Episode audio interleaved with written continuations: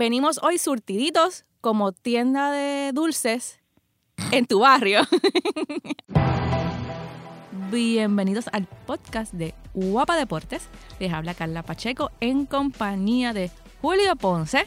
Nos hace falta Xiomara. Xiomara, tienes que volver. Xiomara, tienes que volver. Dígase Quiero- que, se- que se traiga la nena también aquí. Quiero debatir, o sea, que quiero, quiero, que- quiero, quiero debatir de NBA y, Y ahora cosas que empezó así, que me ilustre de NBA.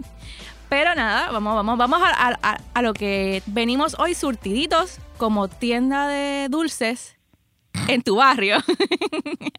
y vamos a comenzar con un tema que no, no hay, no es MLB, no es Grandes Ligas. Vamos a hablar de softball, en específico la Serie Mundial de Softball que de, de colegios que está, o sea, en, en su etapa, podemos decir culminante, porque pues todavía está, todavía no, no, no es final, no es, las- las- no es campeonato, Pero es cuando se está poniendo bueno. pero es, es cuando se está poniendo buena y se entran. No, no, no puedo decir que se entran a trompadas porque no se entran a trompadas, pero vamos, eh, están al toma y empieza el toma y dame, Exacto. real, verdadero, para llegar a, la- a- a ese, a ese juego final. Y tenemos como invitada a Jairi Otero, que nos va a estar hablando de las boricuas que hay allá y las universidades que participan. Jairi, ¿cómo estás? Hola, muy bien, ¿y ustedes? Estoy súper bien contenta, ¿verdad? Porque estamos hablando de softball y hay muchas boricuas activas en el mejor eh, softball colegial que existe en estos momentos, que es el de Estados Unidos. ¿Cuántas, ¿Cuántas puertorriqueñas hay en esa serie mundial? Pues tenemos un total de nueve puertorriqueñas, de esas nueve, ocho han vestido el, el, ¿verdad? el uniforme de la selección nacional y una de ellas se integra ahora a lo que es la preparación para estos Juegos Centroamericanos, que es donde está la, selección en estos momentos. Así que estamos bien contentos y sobre todo celebrando esta participación de tantas boricuas. Y hoy le dieron una bofeta, es que soy, yo soy violenta. Le- le- hoy, hoy le tumbaron la pajita a las guapetonas del barrio, porque a, a la Universidad de Oklahoma, que son las favoritas, porque vienen, o sea, vienen a revalidar, llevan tres, ya llevan tres campeonatos. Así que, y en el, el equipo que las, que las doblegó en este primer partido de, de, de, de esta etapa del softball colegial, hay boricuas. Cuéntame un poco sobre, sobre ese resultado, Yaire. Así es, las Oklahoma Sooners vienen de los mejores últimos años que han tenido, además de que estas series mundiales por los últimos años se están jugando en Oklahoma, así que ya están jugando en casa y tienen ese beneficio. Pero aún así, la Washington Huskies, eh, que están ranqueada número 5, le acaban de ganar hace unos minutos eh, 2 a 0 a Oklahoma, así que vía blanqueada. Eh, Washington tiene dos boricuas y tiene una batería espectacular. En el caso de la lanzadora derecha, Taran Albero, y la receptora Morgan Flores. Taran Albero trabajó 1.1 entrada en relevo y eliminó a dos por la vía rápida. Así que una gran presentación de Albero. Albero fue parte crucial de la, de la selección en este clasificatorio como en Santo Domingo en agosto pasado, donde se clasificó a los panamericanos y los centroamericanos. Así que esto es un buen escenario y una buena noticia para nosotros porque las jugadoras que se unen a este equipo nacional ya vienen activas de un gran nivel para luego competir con nosotros a nivel internacional. Y, y cuando me dices eh, de un gran nivel es que no hay descanso, ellas terminan allá, lleguen a donde lleguen, vienen a Puerto Rico, se reportan si se tienen que reportar aquí y después van a los centroamericanos. Así es. Eh, Puerto Rico por los últimos años, en verano, siempre tiene varios torneos eh, invitacionales que casi siempre se juegan en Estados Unidos y Canadá, eh, donde vienen países que son potencias de softball, como en el caso de Japón, Estados Unidos, Canadá, eh, y se utiliza como fogueo para los eventos internacionales. En este caso, los primeros torneos de Puerto Rico van a ser desde el 9 de julio, donde van a estar en la Copa en Irving, eh, California, que es la World Cup, que por los últimos tres años ya han participado y ahí lo van a usar de fogueo para entonces estar eh, lista para lo que son los Juegos Centroamericanos en Barranquilla y sobre todo, que es lo más importante de este verano, el Campeonato Mundial en, en que va a ser en agosto en Chiba, Japón. ¿Por qué? Porque ahí se va a otorgar el primer pase a los Juegos Olímpicos en este regreso del softball a las Olimpiadas, así que todo el mundo se está preparando para esto. Que este regreso, para que la, o sea, eh, para que la gente sepa, el softball, al igual que el béisbol, eh, fue eliminado antes de las Olimpiadas de. Londres. Eh, pu- eh, no es que tengan algo contra, contra ambos deportes, es que realmente era muy era poco costo efectivo hacer un estadio en Londres, luego en Brasil, pues no se, no se jugó softball ni se jugó béisbol y regresa en Japón, que es tradicionalmente esos son dos deportes, el softball y el béisbol, son dos deportes es. que son bien seguidos por, por, los, por, los, por los japoneses. Eh, me, me hablaste de, de ese primer bracket, pero háblame del, tam- quiero que me hables un poquito sobre el segundo, que tiene a Florida, tiene a UCLA, tiene a Georgia y tiene a Florida State. Sí, eh, en los dos equipos de Florida tenemos Boricua. En el caso de las Gators, tenemos a Alexio Ocasio y a Jamie Hoover. Jamie Hoover fue parte de ese equipo que ganó el back-to-back de medalla de bronce eh, del sub-19. Es una gran bateadora.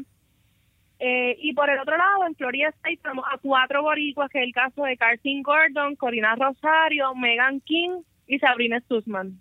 En el caso de Megan King y Ocasio, eh, ya son conocidas porque en las, o sea, como tú lo dijiste, las pasadas competencias han sido han sido pi- pilares, o sea, y, y las fotos de ellas, yo creo que, que con, con, con esta con, con esta este esta eh, nueva manera de llevar información a los medios eh, eh, sobre las, las selecciones, pues se ha visto se ha visto se ha visto eh, pues el, el desempeño de ellos, de ellas. Ellas dos llevan casi tres años ya con la... Eh, Alexia lleva desde juvenil.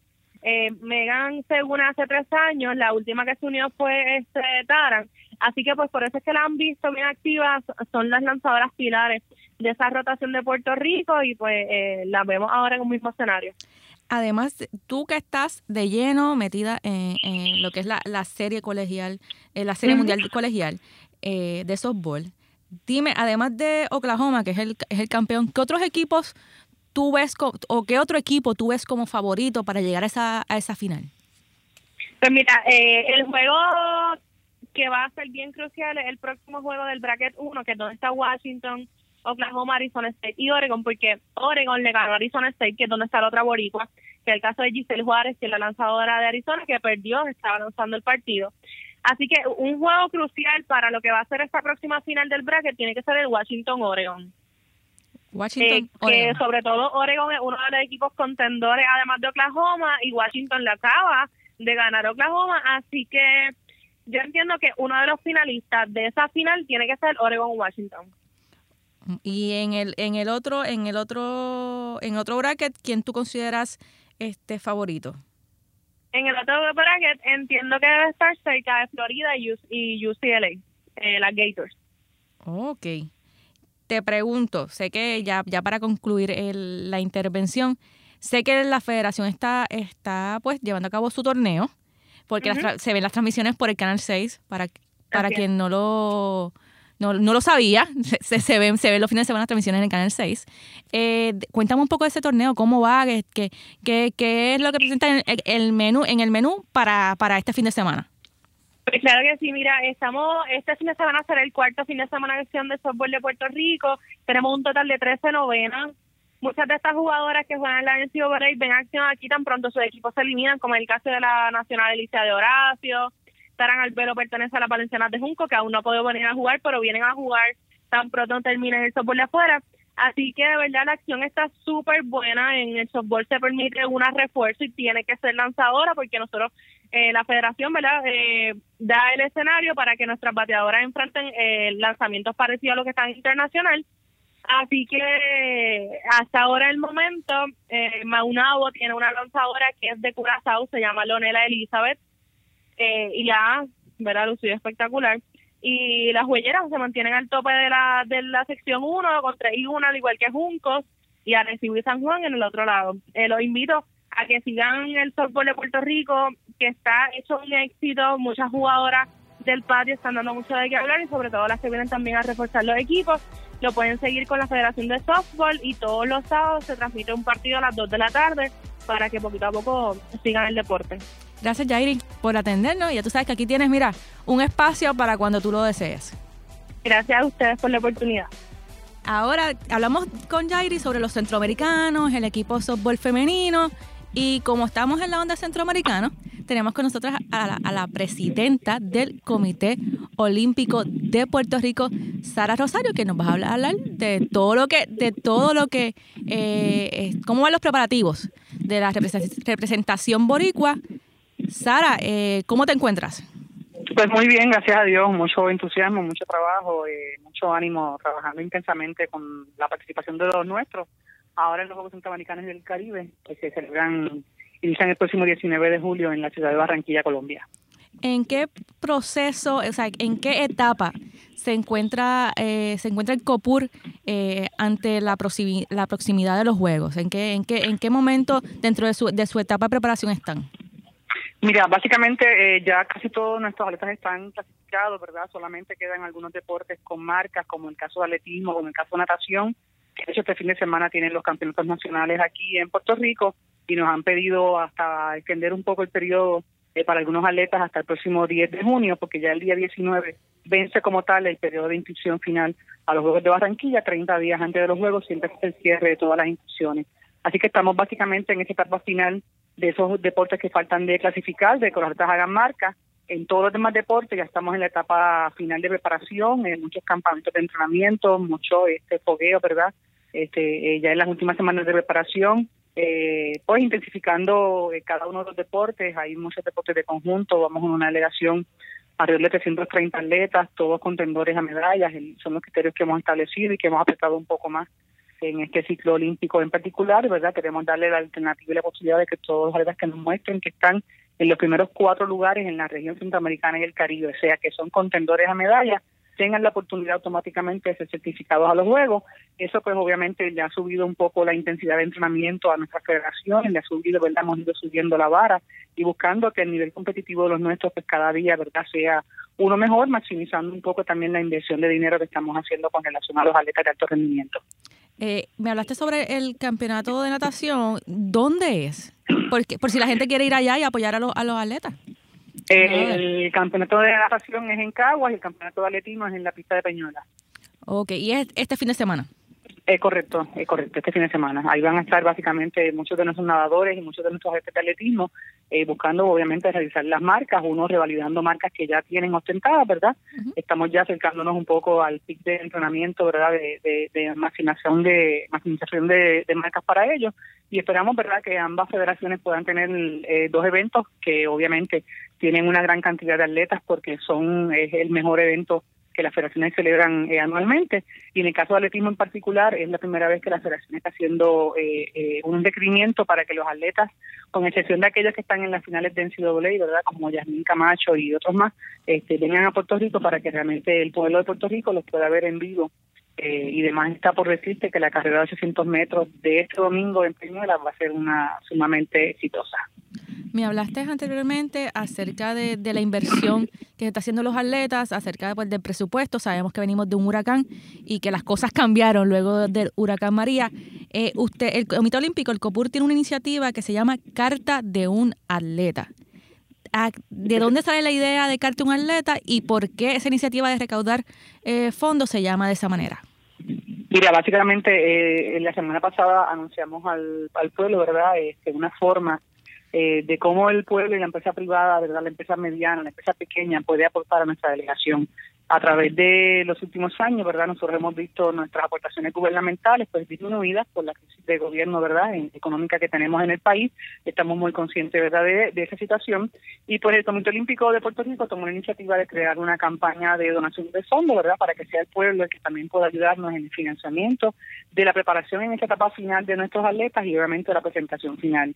En estos meses de junio y julio, la inversión que el Comité Olímpico tiene que hacer en nuestros atletas, incluyendo los campamentos de entrenamiento los foguetes de participación, el pago de los entrenadores, las ayudas económicas, el salario que se le paga a muchos de ellos, ¿verdad? Porque puedan estar esas dos, tres semanas fuera de Puerto Rico durante los Juegos en particular, este requiere una inversión de casi dos millones de dólares. Así que eh, no nos podemos quedar cruzados de brazos, tenemos que, ¿verdad?, eh, tirarnos un poco, a, movernos un poco más de lo que en ocasiones anteriores habíamos hecho eh, y estamos verdad recaudando fondos hay siete formas en que la gente puede donar pueden donar a través de una página web que hemos creado, eh, donar.copur.pr, a través de un número 800, a través de cheques o giros postales que nos puedan hacer llegar por correo, citando el Comité Olímpico, eh, por mensajes de texto al 26787. Así que realmente estamos entusiasmados en que esta campaña pues nos va a traer algunos ingresos nuevos que son realmente sumamente importantes para que realmente nuestra delegación en este momento pueda tener los recursos económicos necesarios para esta etapa de preparación final y obviamente para que el pueblo de Puerto Rico se sienta orgulloso, como siempre lo ha estado, de la representación de nuestros atletas en el terreno internacional. Eh, Sara, hoy hoy fue la apertura del estadio de béisbol eh, Edgar Rentería allá en, en- Barranquilla. Este, y en- siguiendo los hashtags ¿verdad? de Barranquilla 2018, pues se ha visto cómo esas instalaciones están preparándose. ¿Ustedes o alguien del COPUR ha estado eh, por allá, por esa área, viendo cómo, cómo va el proceso de estas instalaciones? Pues mira, sí, he tenido la oportunidad de estar en Barranquilla en este año, en enero, y ahora el mes pasado también estuvimos, eh, estoy ahora siendo parte del Comité Ejecutivo de la DECABE, que es el organismo que organiza los juegos con el comité organizador, este, y hemos estado al tanto verdad de las instalaciones deportivas que todavía están en construcción, muchas de ellas. El estadio Carlos Rentería eh, me dio mucha alegría esta tarde verlo en, en, en fotos finales, verdad, que toda la Federación de Béisbol, ya, ya, ya, este equipo está entrenando, mañana comienza a jugar un cuadrangular que hicieron para básicamente eh, inaugurar el estadio. Este, un estadio de primer nivel, ¿verdad? Un estadio eh, sumamente completo. Ellos realmente eh, quieren llevar eventos de grandes ligas a, a la ciudad de Barranquilla. Eh, hay muchas instalaciones que todavía están en etapa de construcción, natación está en etapa de construcción, el baloncesto, el voleibol. Ellos realmente han hecho una inversión sólida en términos de la inversión de entrenadores deportivos de calidad, pero sumamente también rentables en términos de, los costos de mantenimiento que les pueda traer a la ciudad este, eh, mantener lo- las instalaciones, ¿verdad?, de una vez concluyan los juegos. Así que estamos ahí eh, eh, cruzando los dedos en algunas de ellas, especialmente en el centro acuático. Eh, el reto realmente de construcción eh, es inmenso. Ellos tienen la garantía, ¿verdad?, de que lo van a, a- a terminar una vez comience la natación. Estamos a 49 días de que realmente comiencen los juegos, así que todavía hay algunas semanas. Esto es bastante usual en muchos de nuestros este, sedes de competencias, de siempre semanas antes. Está ahí corre y corre con las instalaciones deportivas, pero esperamos que Barranquilla pues pueda cumplir también sus metas. Gracias, Sara, por darnos, eh, brindarnos un, un espacio en tu tiempo. Sabes que este podcast está, está abierto para cualquier eh, pues anuncio que quieras hacer y te esperamos ya sea antes de los juegos o después de los juegos para que nos hable acerca de los resultados puertorriqueños. Claro que sí, un placer para mí como siempre y a todo el pueblo de Puerto Rico, ¿verdad? Este, necesitamos en esta ocasión, nuestra delegación está en riesgo de participación y de preparación y a todo el pueblo de Puerto Rico que quiera donar, todo el 100% de lo recaudado en esta campaña de donación va a ser invertido en la preparación de nuestros atletas, vamos a estar auditando las cuentas, vamos a estar entregando, ¿verdad?, informes económicos a través de nuestra web para que realmente el pueblo esté consciente de que el 100% de lo que se recaude va a ser bien invertido en nuestros atletas. En donar.copur.pr pueden eh, atender, ¿verdad?, las siete diferentes opciones para que todos los donativos puedan llegar a ti. Gracias, Sara, por todo. Un placer. Gracias, muchas gracias. Y ahora pasamos al tema caliente, porque si no hablamos de esto, eh, nos matan. Algu- al- alguna, alguien nos, va- nos mata, nos dice, ¡ay, no hablaste de eso! Alguien es- se va a quejar. Alguien se va a quejar. Porque así somos. somos, somos, eh, los seres humanos nos quejamos por todo. Sí. Y de puertorriqueño más. Y- y- exacto, y eso es algo como que de la humanidad, ¿no? De todo el mundo. Eh, pero anyway, vamos a hablar de la, NBA, de la NBA, de la serie final. Ya, Golden State otra vez, con Cleveland, Otra vez. otra vez. Dios mío, señor. A ver cómo, cómo termina este capítulo, porque ya, ya esto es una novela. Ya para mí, para mí, la, estos- que estos dos equipos se enfrenten en la final es, un- es una novela, es un capítulo más de una novela que, que a mí en particular ya me aburre. Pero nada, como yo soy una cleca en el en el buen sentido de la palabra, de la palabra, en esto de NBA, porque yo cada vez que doy un pronóstico o me voy contra la marea pierdo. Dije Boston y dije Houston y me fui con los panchos. Me fui, me fui bien con los panchos. Y no, pe- y no a pescar porque no sé pescar. Este, no, o sea, nunca lo he hecho. Dime tu predicción acerca de esta final. Yo creo que va a ser una final, final larga otra vez. Eh, La, larga, pero larga larga en cuestión de siete juegos. de siete Ah, De siete ok. juegos. Porque a lo mejor para mí puede ser un suplicio. Ajá. Pero, Pero, pero va a ser, creo que se va a siete juegos. Y tú sabes que me voy a ir con el underdog. Le vamos a poner que gana No. Cleveland. Por vacilar. no, no, no me sorprende que sea Cleveland. no me digas. Sabes que yo no esperaba que tú dijeras otro No. equipo que no fuera Ah, Cleveland. mira, fíjate, qué problema. o sea, a ti, a ti te gusta cómo estoy- juega LeBron. Estoy lleno de sorpresas. Sí, no, no, no, no, no, no, no, no, no es una sorpresa, porque a ti te gusta cómo juega LeBron, haciendo el análisis así a abuelo de pájaro, Ajá. de pájaro. No eres como Emilio Pérez. Un Mauro, Ma- Mauro. Mauro número uno, sí. Eh, exacto, no eres, no eres al nivel de Emilio Pérez, Ajá. pero siempre hablas bien de LeBron, siempre te, siempre en las series siempre habías dado a ganar a Cleveland, incluso cuando estaban contra la pared. Siempre fuiste ahí, así Sí. que era, era de esperar. O sea, sí. ahora no me voy a ir con. Ahora no te con-. Exacto, es que, es que si, si te ibas en contra, sabes que te iba a quemar. Sí. Sí. No, no, no puedo hacer eso. Pero hablando acerca de, de que le vas, Pero, le, le ¿y vas quién- a Cleveland. Bueno, es que yo, pues yo no sé si a mí ya esa novela ya yo, yo me la he leído, ya yo voy por el capítulo, ya, ya a mí me da igual. Quien, quien sea, ya me, da, ya me da igual porque, tengo que decirlo, pues, yo, lo- ya yo lo dije anteriormente, a mí me gustaba Houston, me gusta por Chris. Paul. Así que, nada, me, me escraché, me guayé. ¿Qué puedo decir? Eh, pero, ¿por qué tú le ves mayor ventaja a Cleveland en esta serie que a Golden State? Honestamente, no es como que. No es, o sea, no veo una diferencia bien brutal así en. en, en, en, en- en Pero le ambos ve, equipos, le ve en- ventaja porque baja a ellos. O sea, le, le baja a ellos. Porque si algo demostró la serie de Houston y, y Golden State, es que Golden State es, es- es un equipo frágil, puede ser un equipo frágil y tiene su- su- sus debilidades. Y creo que un equipo con LeBron, con, con- con una mentalidad y viendo bien lo que está pasando, pues puede, puede encontrarle esa. Y se lo puede hacer un poquito más difícil. Van a ver, yo estoy seguro que habrá un juego de que de, de Golden State, qué sé yo, se irá por 30 puntos o una cosa así. Y Pero después, eso es normal en la NBA, en la Exacto. serie. pero que, no, que, que va a parecer como que Golden State es súper mega favorito y va a estar dominando. Habrá uno que otro juego así, pero mm, creo que creo que Cleveland cuando de verdad se- como equipo cuando de verdad se lo, se lo, se lo propone pues puede jugar más en, eh, más en conjunto de lo que pensamos porque todos pensamos como que ah, le dan la bola a LeBron y ya pero obviamente o sea, no, no, no, no siempre es así tiene, el equipo tiene que jugar completo y pues creo que, además de que son underdogs, sí es como que es la, es la, la motivación de que nadie cree. Y, o sea, no es que son underdogs de que todo el mundo cree que Warriors va a ganar. Porque las apuestas, los apostadores tampoco están como que. Sí son underdogs, pero no es como que la diferencia es mucha tampoco.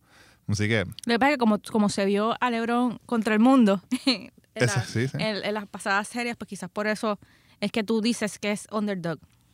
bueno, yo no lo digo, o sea, como que. No, eso- todo eso- el mundo, o todo el mundo lo que dice. se está diciendo es que, que el equipo, entre los dos, pues el equipo llega como underdog. Y esta es como que, qué sé yo, como la cuarta final o algo así que. O la tercera final que LeBron llega con su equipo siendo underdog. Así Sí, que porque o sea, él ya sabe también cómo es eso. Cómo es esto. Bueno, la- lo vimos en, en- en la cuando vinieron de 3 a 1. Que Sí, ganaron. pues ese es su equipo, él lo montó. Ay, se me zafó. Pero nada, te- antes de terminar, te dejo con esta. Si LeBron se va para Houston, ¿apoyarías a Houston? Si LeBron se va a Houston. Sí, porque eso es lo que, eso es lo, eso es lo que suena, eso es lo que suena. Sí, eso es lo que- el rumor de lo que, que de, que, de que Chris Paul ya lo está empezando a enamorar y todo lo demás. Y, y yo le voy a Chris Paul. Estaría bien interesante. Estaría bien interesante porque le, le quitaría. O sea, le quitaría como que este dominio que tiene Golden State. Que ya, ya no sería como que. Ah, sabemos que el oeste es el más difícil, pero termina siempre termina ganando Golden State. Pero sería como que, pues ahí sí habría otro rival. Porque sí, el oeste es, es la- es- es el lado ¿verdad? de la NBA más difícil. Pero en los últimos 4 o 5 años sabemos que siempre termina llega- llegando, llegando Golden State.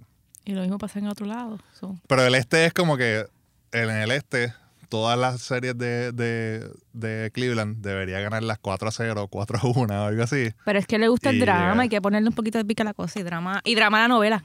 Drama, Pues novela. Este es el cuarto, este es la cuarta, El cuarto capítulo. el cuarto capítulo.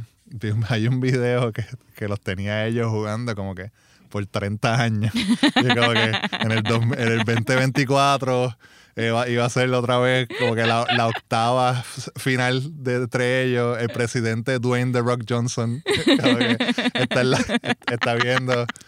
Y el, entonces el equipo es LeBron solo. Y después como que cuatro años después es LeBron con sus clones. y como sabes que tú, ahora me, acabas de hacer un mental picture de Shaquille O'Neal y el canasto loco Acá, todo loco. de Gatorade. Que tú no sabes lo que es ese anuncio. Que está Shaquille todo, todo viejo así, barbudo, Ah, hablando, hablando sí, sí, con, sí. con los nenes y le hace esta historia de cuando él jugaba y de momento hace, todo iba bien hasta que llegó el canasto loco y tú ves el canasto moviéndose por todo. Es cierto. Momento Kodak y los que no saben de este anuncio búsquenlo en YouTube porque ahí van a descubrir cuán vieja yo soy. Acabas, acabas de dar tu, acabas de dar tu edad, Carla. bueno, hasta aquí nos trajo el podcast. Eh, los escuchamos en la próxima, pero antes de irnos, con los panchos, al igual, bueno, yo, anyway, yo me estoy yendo con los panchos desde, desde la serie, en toda la postemporada de la NBA. Eh, háblame sobre WhatsApp. Se pueden comunicar con nosotros a través de WhatsApp. Así mismo es. Eh, puedes dejar el- un mensaje de voz a través de, como Carla dice, el número, el, el WhatsApp. El número es 787-679-8328. Nos hace una pregunta sobre la final del NBA, sobre el MLB, sobre el Comité Olímpico, lo que usted quiera, una pregunta, lo que usted quiera, se agrega a la conversación y la, la vamos a, a- a contestar. Y recuerda también suscribirse al podcast. Si usted nos está escuchando en Apple Podcast, en su iPhone, pues nos deja también un review, nos da las cinco estrellas. Y también estamos en Google Play Music, estamos en Spotify y en Overcast, en Player FM, en Stitcher, en un montón de todas las, las- las aplicaciones de podcast. Así que se suscribe, está pendiente a los episodios nuevos que salen cada jueves o el, o el viernes por la mañana también. O el viernes por la mañana es cuando, cuando estamos, este, cuando la mayoría de las personas lo está escuchando. Y también seguirnos en las redes sociales. Guapa Deportes, ya no hay dos, ahora es Guapa Deportes en todos lados. Facebook y Twitter. Qué bien. Y ahora sí. Ahora hasta, aquí, hasta, aquí nos, hasta aquí nos trajo el barco. Nos vamos y nos escuchamos la próxima.